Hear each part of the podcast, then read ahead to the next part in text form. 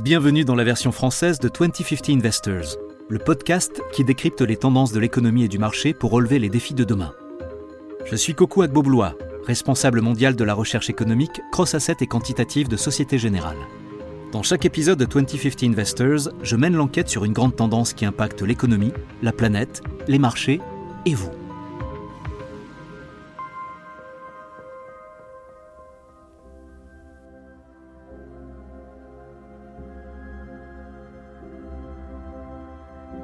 Dans la Grèce antique, autour de l'an 600 avant notre ère, la ville de Delphes était un sanctuaire religieux consacré au dieu Apollon, le dieu du soleil et de la lumière, mais aussi de la prophétie et de la connaissance. Et c'est là que se trouvait la célèbre Pythie, l'oracle de Delphes. D'après la croyance populaire, elle était capable de transcrire les prophéties d'Apollon en personne. On comprend bien pourquoi d'innombrables dirigeants et gens du peuple se pressaient à sa porte pour la consulter avant d'entreprendre une nouvelle activité de se lancer dans un voyage périlleux à travers la mer ou de prendre des décisions politiques importantes. Mais la Pythie n'avait pas le monopole de la prophétie. En fait, prédire l'avenir était un business très concurrentiel. D'ailleurs, c'est encore le cas aujourd'hui. Certaines personnes se tournaient par exemple vers Soteria, la déesse de la sécurité et de la préservation du mal. Les conquérants vikings, qui aspiraient à rejoindre le Valhalla en mourant au combat, priaient Thor, le dieu du tonnerre, ou encore les Valkyries j'ai trouvé un article intéressant sur le site priceeconomics.com intitulé Comment l'assurance maritime a fait la Rome antique. On y découvre que les Grecs ont inventé la première forme d'assurance. L'idée était d'apaiser Poséidon, dieu de la mer, des tempêtes et des tremblements de terre, pour qu'il laisse tranquilles les navigateurs qui s'embarquaient dans leurs grandes expéditions maritimes. Et oui, à cette époque, les voyages en mer étaient absolument vitaux. Sans ces expéditions, il n'aurait pas été possible, par exemple, d'approvisionner régulièrement des villes très peuplées comme Rome, en grande quantité de céréales en provenance d'Égypte. En bref, Rome n'aurait jamais pu être Rome. Mais ces transits maritimes étaient aussi très risqués. Quand les navires ne coulaient pas, ils pouvaient être attaqués par des pirates ou subir des retards à cause de mauvaises conditions météorologiques. Et c'est pour ça que l'assurance maritime est la forme d'assurance la plus ancienne. Aujourd'hui, l'assurance se définit simplement comme un contrat, par lequel une entreprise ou l'État s'engage à fournir une garantie et à indemniser leurs clients pour tous les désagréments financiers causés par des pertes, des dommages, des maladies ou des décès, en échange du paiement d'une prime définie à l'avance. Pour le dire autrement, l'invention de l'assurance fut à l'oracle de Delphes ce que Netflix fut au blockbuster, ou l'appareil photo numérique aux bons vieux appareils argentiques Kodak elle a poussé les anciens dieux à la faillite. Un beau tour de force. Mais on parle quand même de Dieu, et ils n'ont pas dit leur dernier mot. Tenez, ils ont même réussi à s'incruster dans le jargon anglophone de l'assurance, où les cas de force majeure sont dénommés Acts of God, ou actes de Dieu en bon français. Il s'agit des événements qui échappent au contrôle des hommes, à l'activité humaine. En d'autres termes, les catastrophes naturelles, comme les inondations, les tornades, les tsunamis ou les tremblements de terre. Le plus souvent, les compagnies d'assurance ne prennent pas en charge, ou de manière limitée, les dégâts découlant des cas de force majeure. Mais certains contrats offrent une couverture complète, moyennant une prime plus élevée. D'où l'importance de lire les petites notes en bas de page. Le philosophe Pete Seeger résume ça parfaitement. Connaissez-vous la différence entre l'éducation et l'expérience? L'éducation, c'est quand vous lisez tous les alinéas d'un contrat. L'expérience, c'est ce qui vous arrive quand vous ne le faites pas. Si vous êtes un auditeur fidèle, vous vous rappelez de l'épisode La grenouille et le changement climatique. On y parlait du dernier rapport du GIEC et des preuves accablantes de la fréquence de la gravité croissante de ce qu'on appelle les actes de Dieu. Même si, pour être tout à fait honnête, on sait très bien qu'ils sont plutôt imputables aux actes des hommes.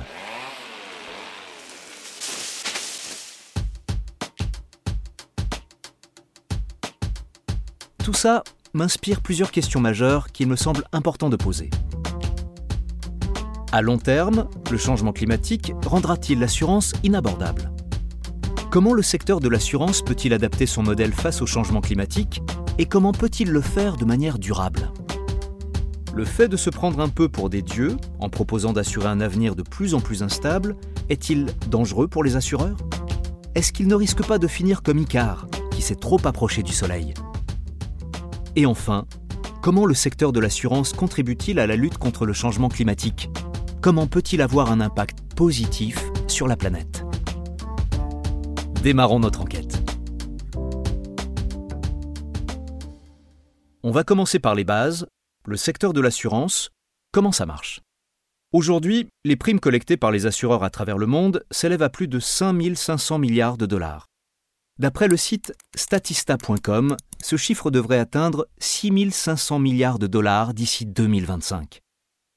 Les assurances sont fondamentales et omniprésentes dans le fonctionnement de nos sociétés modernes, que ce soit dans la sphère personnelle ou professionnelle. Ce sont elles qui permettent aux ménages et aux entreprises d'atténuer, de gérer et de transférer les risques de pertes financières. Ce sont elles qui nous donnent la confiance dont nous avons besoin pour prendre des risques. Et oui, Pensez à votre assurance vie, votre assurance maladie, l'assurance de vos biens, l'assurance habitation, l'assurance automobile, l'assurance voyage, la responsabilité civile, ou même la garantie contre les plaintes en diffamation pour les journalistes. Bref, les assurances sont partout. Sur les marchés financiers, le concept du couple rendement-risque est profondément ancré dans l'ADN des stratégies d'investissement et de prise de risque. Les gestionnaires de portefeuille, les assureurs et les investisseurs connaissent tous par cœur les expressions on n'a rien sans rien, ou encore à rendement élevé, risque élevé, mais aussi il ne faut pas mettre tous ses œufs dans le même panier. Mais même pour l'économie dans sa globalité, on sait que la confiance et l'appétit pour le risque sont les bases de l'entrepreneuriat.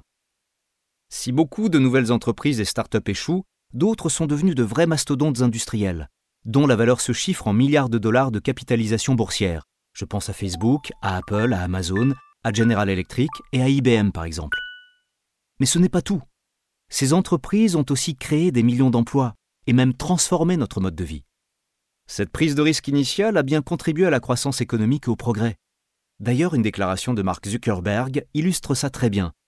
Le plus grand risque, c'est de n'en prendre aucun. Le lien entre la prise de risque, la peur des pertes financières et le secteur de l'assurance est particulièrement intéressant. Ça me rappelle le discours inaugural de Roosevelt en 1933, quand il a dit, en pleine Grande Dépression, la seule chose qui doit nous faire peur, c'est la peur elle-même. Parce que oui, quand on a peur, on ne prend pas de risque. Difficile d'avoir confiance en l'avenir si on a peur que le ciel nous tombe sur la tête. C'est donc grâce au secteur de l'assurance, qui a permis le transfert et la mutualisation des risques, qu'on a pu commencer à justement prendre des risques certes calculés et à créer de la richesse. En un mot, pour citer l'homme d'affaires et philanthrope américain John Shedd, si un navire reste dans le port, il est en sécurité. Mais il n'a pas été conçu pour ça. Cela dit, le business model du secteur de l'assurance est très particulier. On peut même dire qu'il est en quelque sorte l'inverse de celui d'autres secteurs. En Angleterre, on dit qu'il ne faut pas compter les poules avant que les œufs aient éclos. Et pourtant, à première vue, c'est exactement ce que font les assureurs. Le Best Guide 2019 du site ambest.com, consacré au secteur de l'assurance, établit une comparaison intéressante entre le cycle économique des compagnies d'assurance et celui des autres entreprises. Les compagnies d'assurance ne connaissent que le coût du produit qu'elles vendent, c'est-à-dire l'indemnisation qu'elles devront payer si un dommage survient dans le futur. Ce dommage se produit après la vente du produit, et les indemnisations sont payées grâce aux cotisations des titulaires des polices d'assurance. Une entreprise traditionnelle, elle, conçoit généralement son produit tout à fait différemment. Elle tient d'abord compte des coûts des intrants, comme les matériaux, la main-d'œuvre et l'énergie par exemple. Ensuite seulement, elle va fixer son prix, avant de vendre son produit sur le marché pour générer des revenus. Oui, les compagnies d'assurance ne connaissent leurs frais qu'a posteriori. Et ça veut dire que si des catastrophes soudaines surviennent un peu partout, elles peuvent subir des pertes importantes.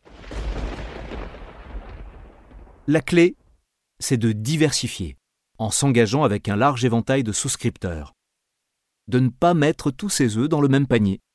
Mais, qu'est-ce qui se passe si tous les paniers sont sur une même planète et que cette planète est engagée dans une course effrénée direction l'enfer, ou autrement dit le réchauffement climatique?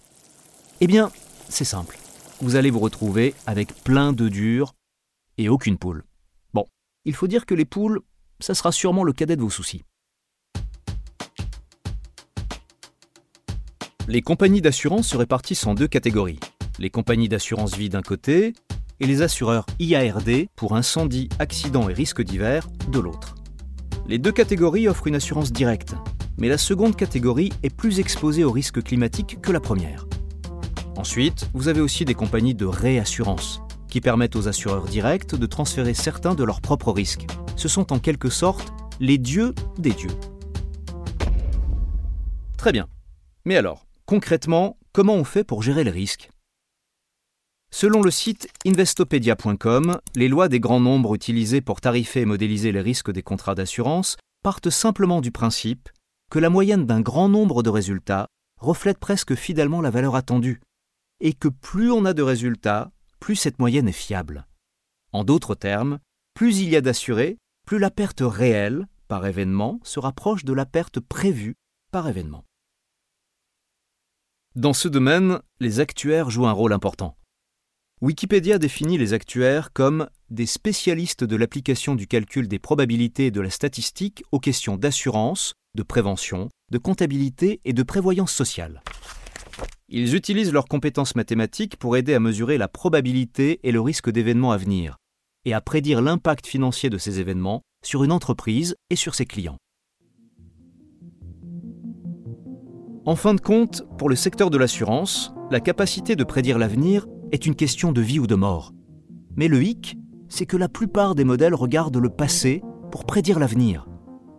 Alors, ça nous amène à une autre question. Comment le business model des assureurs peut-il devenir durable? Alors même que le dérèglement climatique rend le monde de plus en plus imprévisible chaque jour Pendant les périodes où les catastrophes naturelles sont rares, les assureurs ont peu d'indemnisation à payer et leurs bénéfices sont au beau fixe. Et à l'inverse, quand les demandes d'indemnisation pleuvent, les résultats sont affectés négativement. Résultat, les primes demandées aux assurés augmentent, ce qui déclenche des prévisions de rendement plus élevées et un afflux de capitaux dans le secteur. Et le cycle se répète. Pour citer Vladimir Ilitch Lénine, il y a des décennies où rien ne se passe, et il y a des semaines où des décennies se produisent. Pour nous aujourd'hui, ce qui est sûr, c'est que l'avenir devient de moins en moins stable. D'après une étude menée par l'Institut Swissre sur le site swissre.com en 2021, les pertes causées par les catastrophes naturelles dans le monde s'élèveront à 112 milliards de dollars, ce qui en ferait la quatrième pire année de l'histoire pour les assureurs. La pire année, c'était en 2005, quand l'ouragan Katrina a engendré de lourdes pertes pour les compagnies d'assurance. Suivent 2011, avec des tremblements de terre au Japon et en Nouvelle-Zélande, et des inondations en Thaïlande. Et enfin, 2017, qui a été marqué par une saison des ouragans particulièrement violente. Ces années-là, les assureurs ont perdu à chaque fois entre 140 et 160 milliards de dollars. Tous ces événements, qui devaient se produire une fois par siècle, sont maintenant plus susceptibles de se produire une fois par an. Sans surprise donc, les compagnies d'assurance sont très réglementées en ce qui concerne l'actif de leur bilan. En d'autres termes, les primes reçues sont investies de manière très conservatrice. Et en parlant de primes, les compagnies d'assurance sont très douées pour évaluer les risques à partir d'une grande base de données d'accidents survenus par le passé. Leur approche d'évaluation des risques est basée sur des analyses pointues de comportements, de modèles et de schémas observés. Tout ce travail leur permet d'atténuer la probabilité et la gravité des risques qu'ils assurent. À ce sujet, laissez-moi vous donner quelques exemples concrets que je trouve très intéressants. Selon le rapport de situation sur la sécurité routière dans le monde de l'OMS, le port de la ceinture de sécurité réduit le risque de décès de 45% à 50% pour le conducteur et le passager assis à l'avant.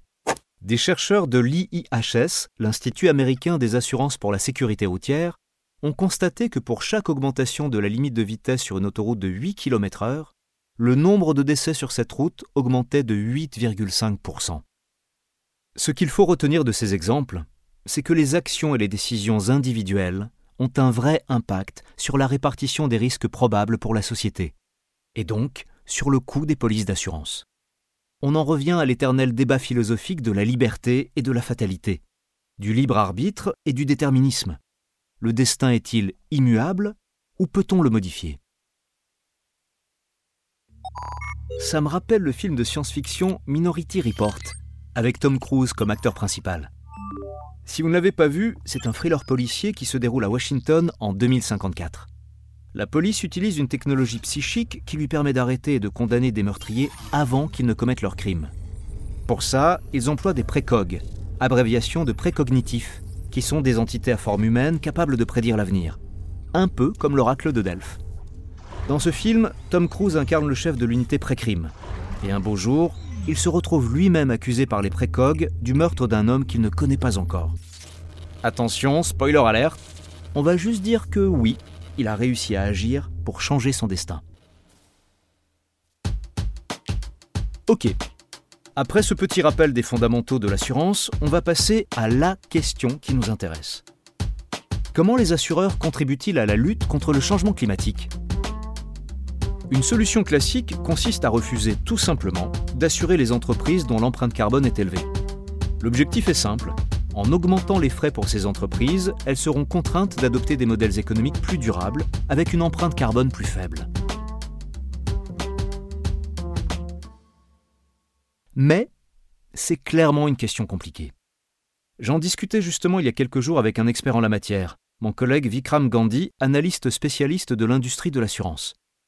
Il m'a montré un rapport très intéressant publié en novembre 2020 par le Conseil de stabilité financière. Le rapport s'intitule L'impact du changement climatique sur la stabilité financière. Et un passage en particulier est tout à fait pertinent pour notre enquête. Voici ce qu'on peut y lire. Les mesures prises par les assureurs individuels dans le but de réduire leur exposition aux risques climatiques pourraient avoir des conséquences négatives pour l'ensemble du système financier. Si un grand nombre d'entreprises augmentent considérablement leurs primes ou arrêtent de couvrir certains risques liés au climat, les ménages et les entreprises pourraient se retrouver sans aucune garantie. Cela pourrait amplifier les risques d'instabilité financière. C'est la loi des conséquences imprévues que nous avons abordée dans l'épisode sur l'inflation verte. On y avait bien vu comment les choix que nous faisons, avec l'intention louable de sauver la planète, peuvent se retourner contre nous. C'est un sujet qui donne à réfléchir. Et si on se tournait vers un autre expert en la matière? Et qui de mieux pour répondre à nos questions que M. Ernst Rauch, chef du service scientifique sur le climat et la géologie de Munich-Reux Bonjour Ernst, comment allez-vous? Très bien, merci. Et merci beaucoup de m'avoir invité pour participer à ce podcast. Je suis ravi d'être là. C'est avec grand plaisir. J'ai quelques questions à vous poser. La première est simple. En quoi consiste à Munich-Reux votre poste de chef du service scientifique sur le climat et la géologie? Alors ça fait plusieurs années que je travaille dans le domaine du changement climatique. Au début c'était plus du côté des risques. Je m'occupais de mesurer le risque en fait en développant des modèles de catastrophe, en évaluant les pertes maximales probables et en tarifant les risques. Ce genre de choses. Plus du côté de la souscription en fait. Aujourd'hui, mon travail consiste à accompagner le développement des activités et de la stratégie de Munich-Reux en matière de changement climatique. Merci, c'est un parcours très intéressant. D'après le rapport du GIEC, les impacts concrets du changement climatique sont devenus plus graves et plus fréquents. Comment cette évolution affecte-t-elle le modèle économique du secteur de l'assurance? Alors oui, en fait, Munich-Reux a identifié le dérèglement climatique comme un risque, comme un facteur de changement, il y a longtemps déjà, dans les années 70. Ça veut dire que toute notre expérience accumulée avant cette période, avant les années 70, n'était plus vraiment pertinente pour évaluer le risque actuel de catastrophes liées aux conditions météorologiques. Parce que bien sûr, le changement climatique a un impact concret et continu sur la probabilité que des événements graves se produisent. La première chose qu'on a faite pour lutter contre le changement climatique, c'est d'ajuster nos modèles de prévision de catastrophes en adaptant nos pratiques de gestion des risques et nos contrats. Là, je parle vraiment de toutes les activités que nous considérons comme à risque pour les sociétés de gestion. Donc, nous avons commencé par nous attaquer au passif de notre bilan. On a d'abord adapté les produits qu'on offre à nos clients donc les assureurs directs et les entreprises. On les a adaptés dès qu'on estimait que c'était nécessaire, en fonction de l'évolution des modèles de perte. Bien sûr, on a reflété ces changements dans nos contrats. Alors parfois c'était plus du côté des prix et parfois dans la formulation des termes. Mais voilà, en fin de compte, ce qu'on offre, c'est essentiellement des solutions de transfert des risques. C'est vraiment ça le cœur de notre business model pour qu'il soit durable. Donc à long terme, on doit vraiment appréhender le changement climatique et son impact, qui est bien réel, et on doit traduire cette réalité dans les conditions générales de nos produits. Jusqu'à présent, ça se joue plutôt du côté des assurances IARD. Donc, on observe et on analyse les pertes engendrées par des catastrophes météorologiques depuis les années 1970. On analyse leur évolution selon des critères de fréquence, d'intensité, en fonction des zones géographiques ou du type de catastrophe. Encore une fois, là, on met l'accent sur le risque physique. Ça peut être des modifications des schémas d'inondation, des tempêtes plus intenses, des précipitations, mais aussi des sécheresses et des incendies de forêt. Oui, c'est vraiment un sujet intéressant. Ça rejoint d'ailleurs ce que disent beaucoup de mes collègues dans le monde de la finance. En fait, l'histoire n'est pas un bon indicateur de la performance future. En ce moment, pour tout ce qui touche aux risques climatiques, aux événements climatiques, on ne répète pas l'histoire, on écrit l'histoire. Et ça m'amène à ma troisième question. La réglementation se durcit de plus en plus pour faire face au changement climatique. Comment le secteur de l'assurance compte s'adapter à toutes ces nouvelles normes? Vous savez, en fait, j'en ai un peu parlé tout à l'heure, mais ça fait déjà plusieurs années qu'on s'adapte à ces changements. C'est quelque chose qu'on fait en continu depuis longtemps. On n'a pas attendu que les régulateurs interviennent pour fixer des nouvelles normes, comme par exemple les stress tests, pour mesurer notre vulnérabilité aux risques physiques. Et pour les risques de transition, qui sont réels et que vous avez mentionnés, c'est pareil. On n'a pas attendu que ce soit obligatoire pour adapter nos actifs à ces risques. Donc voilà, on a été plutôt proactif en fait, pour anticiper les changements et pour nous y adapter en amont. Et on essaye de le faire dans toutes les dimensions, de prendre en compte les deux côtés du bilan. Et pour faire ça, la première chose à faire, c'est de mettre en place un socle, un cadre en fait, qu'on appelle les croyances fondamentales. C'est une fois qu'on a défini un cadre clair et précis, qu'on a tous des convictions claires sur la manière d'envisager le changement climatique, non seulement sur son impact, mais aussi sur les solutions qu'on propose, qu'on va pouvoir avancer. Pour asseoir ces convictions, ce qu'on regarde, c'est l'état actuel des connaissances. On conduit des études scientifiques avec des organismes spécialisés. Puis on peut en quelque sorte utiliser ces convictions, ce cadre de croyances, pour développer une stratégie dédiée. Et comme ça fait longtemps qu'on est dans cette démarche, je peux dire qu'aujourd'hui, on est prêt. En fait, je dirais même qu'on est plus que prêt. Parce qu'on élabore déjà des rapports d'activité qui anticipent les questions qui pourraient être posées à l'avenir par les régulateurs. C'est vraiment impressionnant que vous ayez eu cette vision, qui vous a permis d'avoir une longueur d'avance sur ces questions. Et je me demandais aussi comment le secteur de la réassurance contribue-t-il à la lutte contre le changement climatique? Par exemple, est-ce que vous avez une idée de l'empreinte carbone du secteur? En fait, l'empreinte carbone de notre secteur, si on parle de nos activités opérationnelles, est relativement faible. On parle de quoi? Quelques dizaines de milliers de tonnes d'émissions de CO2 par an, ce qui n'est pas grand-chose par rapport aux émissions de nos partenaires, que ce soit les clients de nos solutions de transfert des risques, et donc les émissions de nos assurés, ou des organismes dans lesquels on investit, et donc les émissions financées en quelque sorte. Ces émissions-là, elles sont nettement plus élevées. Nous en sommes bien conscients. Et sachant cela, et sachant qu'on s'est bien sûr aussi engagé à respecter les objectifs de l'accord de Paris, et donc à parvenir à la neutralité carbone des deux côtés du bilan, on a aussi commencé à mesurer les émissions de carbone de certains passifs qu'on assure. Je parle du côté passif du bilan. Par exemple, pour nos émissions directes et facultatives de pétrole et de gaz, c'est simple. On a un objectif clair, et on l'a communiqué à tous nos investisseurs. C'est d'atteindre la neutralité carbone d'ici 2050, dans la lignée de l'accord de Paris. Mais en fait, on va encore plus loin, on contrôle nos propres émissions avec ces objectifs de réduction des émissions, mais on ne s'arrête pas là. On aide aussi nos partenaires à atteindre ces mêmes objectifs, en leur proposant des solutions commerciales, des solutions de transfert des risques qui vont dans ce sens. Je vais prendre un exemple. Tout ce qui concerne les technologies vertes. Je veux parler des énergies renouvelables, des solutions de stockage par batterie à long terme, des garanties de performance, mais aussi du domaine de l'hydrogène, des technologies de l'hydrogène et les autres. Toutes ces technologies sont nouvelles, et donc forcément à risque. Ce qu'on fait, c'est qu'on les dérisque, pour inciter les investisseurs à investir dedans. C'est un exemple concret de notre contribution à la transition vers des technologies à émissions faibles et nulles. Voilà pour le passif. Du côté des actifs de notre bilan, on investit de plus en plus dans des technologies à émissions faibles ou nulles.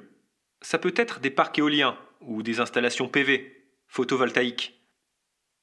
On est donc bien conscient des risques, nos émissions à nous dans le secteur ne sont pas vraiment significatives. En tant que société de services financiers, nos émissions se limitent aux opérations. Mais on est bien conscient que nos clients, eux, ont des émissions importantes.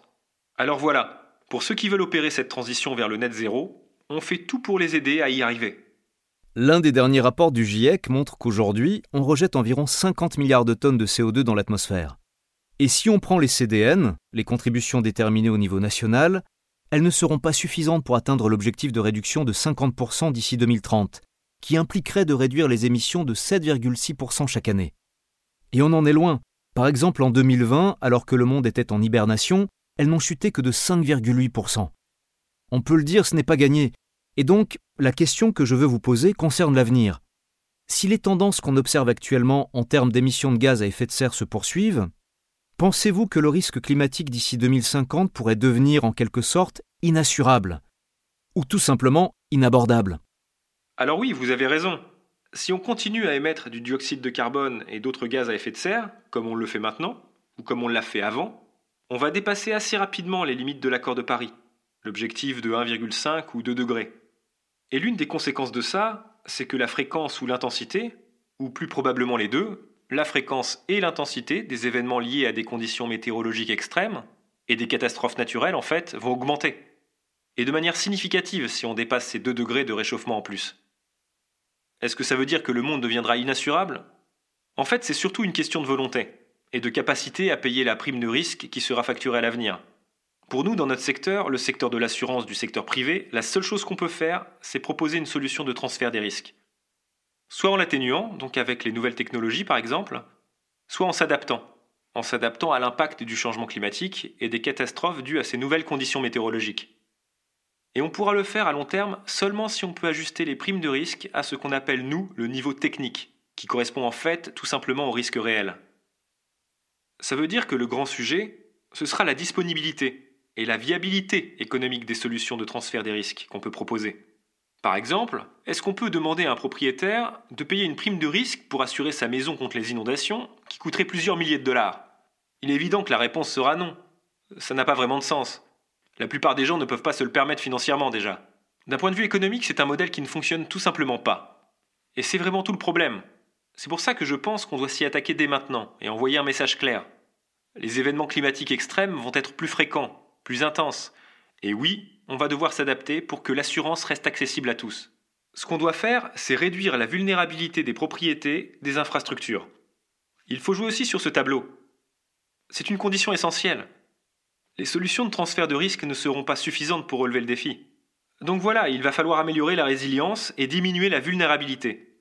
Ce sont les deux conditions pour avoir un système d'assurance stable et durable à très long terme.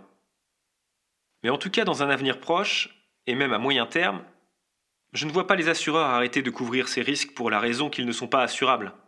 Ce n'est pas du tout comme ça qu'on voit les choses. On est même prêt à augmenter notre couverture pour offrir plus de garanties dans certaines régions particulièrement touchées, ou pour certains risques de plus en plus fréquents. Après, la question, ça va être de savoir si les consommateurs et les entreprises vont être en mesure de financer ces solutions de transfert des risques. C'est là qu'on va devoir échanger avec nos clients, avec les décideurs politiques, et avec la société dans son ensemble en fait. D'ailleurs, il y a une vraie demande de la part de nos clients, qui sont les principales compagnies d'assurance, mais aussi les entreprises, qui veulent de plus en plus qu'on leur transmette nos connaissances, ou en tout cas qui veulent accéder à nos connaissances sur les sujets des stratégies climatiques et sur le changement climatique et on les aide à développer leur propre stratégie liée au climat, pour ceux qui le souhaitent. En fait, la clé, ça va vraiment être la collaboration, les partenariats. Il va falloir que tout le secteur, le secteur privé, les propriétaires, les chefs d'entreprise, les PME et les industries, qu'on s'associe tous pour nous adapter à ces défis liés au changement climatique. Et il faut le faire tous ensemble, et que tous, que ce soit les entreprises et les assureurs, le faisions de manière transparente. Et le gros défi, comme je l'ai dit tout à l'heure, est double améliorer la résilience et réduire la vulnérabilité. Et si on lance une vraie réflexion sur le sujet avec ce genre de partenariat, alors il y a de l'espoir. C'est comme ça qu'on pourra lutter contre le changement climatique. Et encore une fois, si nous, les assureurs, on arrive à collaborer avec les entreprises, on pourra apporter de la valeur à la société dans cette lutte contre le changement climatique, mais aussi contribuer à la croissance économique et au bien-être social. Très inspirant. C'est tout ce qu'on peut souhaiter pour l'avenir. Cet esprit de collaboration qui sera bien utile pour résoudre le problème et la complexité des défis qui nous attendent. Monsieur Ernst Rauch, c'était un grand plaisir de vous accueillir dans ce podcast. Merci beaucoup. Je vous en prie, Coco. Le plaisir était pour moi.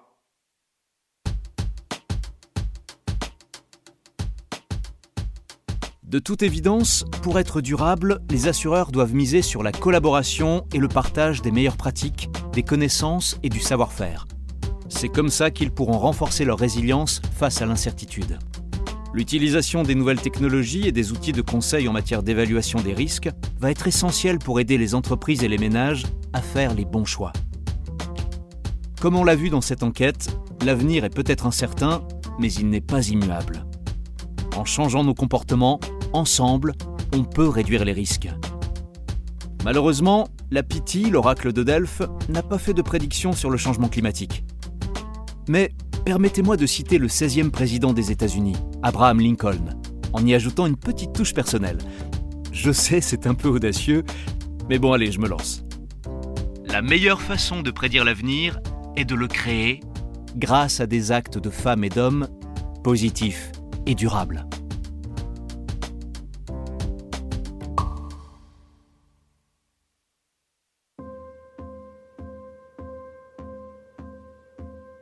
Merci d'avoir suivi cet épisode de 2050 Investors. Et merci à monsieur Ernst Rauch d'avoir partagé son point de vue expert sur l'avenir du secteur de l'assurance. Et à Vikram Gandhi pour son aide précieuse lors des recherches sur le sujet. J'espère que cet épisode vous a donné quelques clés pour mieux comprendre votre assurance habitation du futur. 2050 Investors est disponible sur toutes les plateformes de podcast et de streaming. Si cet épisode vous a plu, mettez-nous plein d'étoiles sur Apple Podcast, laissez des commentaires où vous voulez, abonnez-vous et surtout, parlez-en autour de vous. Rendez-vous au prochain épisode. La version originale de ce podcast est en anglais. Cet épisode a été enregistré par des comédiens. Ce podcast traite des marchés financiers mais ne recommande aucune décision d'investissement particulière. Si vous n'êtes pas sûr du bien fondé d'une décision d'investissement, veuillez consulter un professionnel.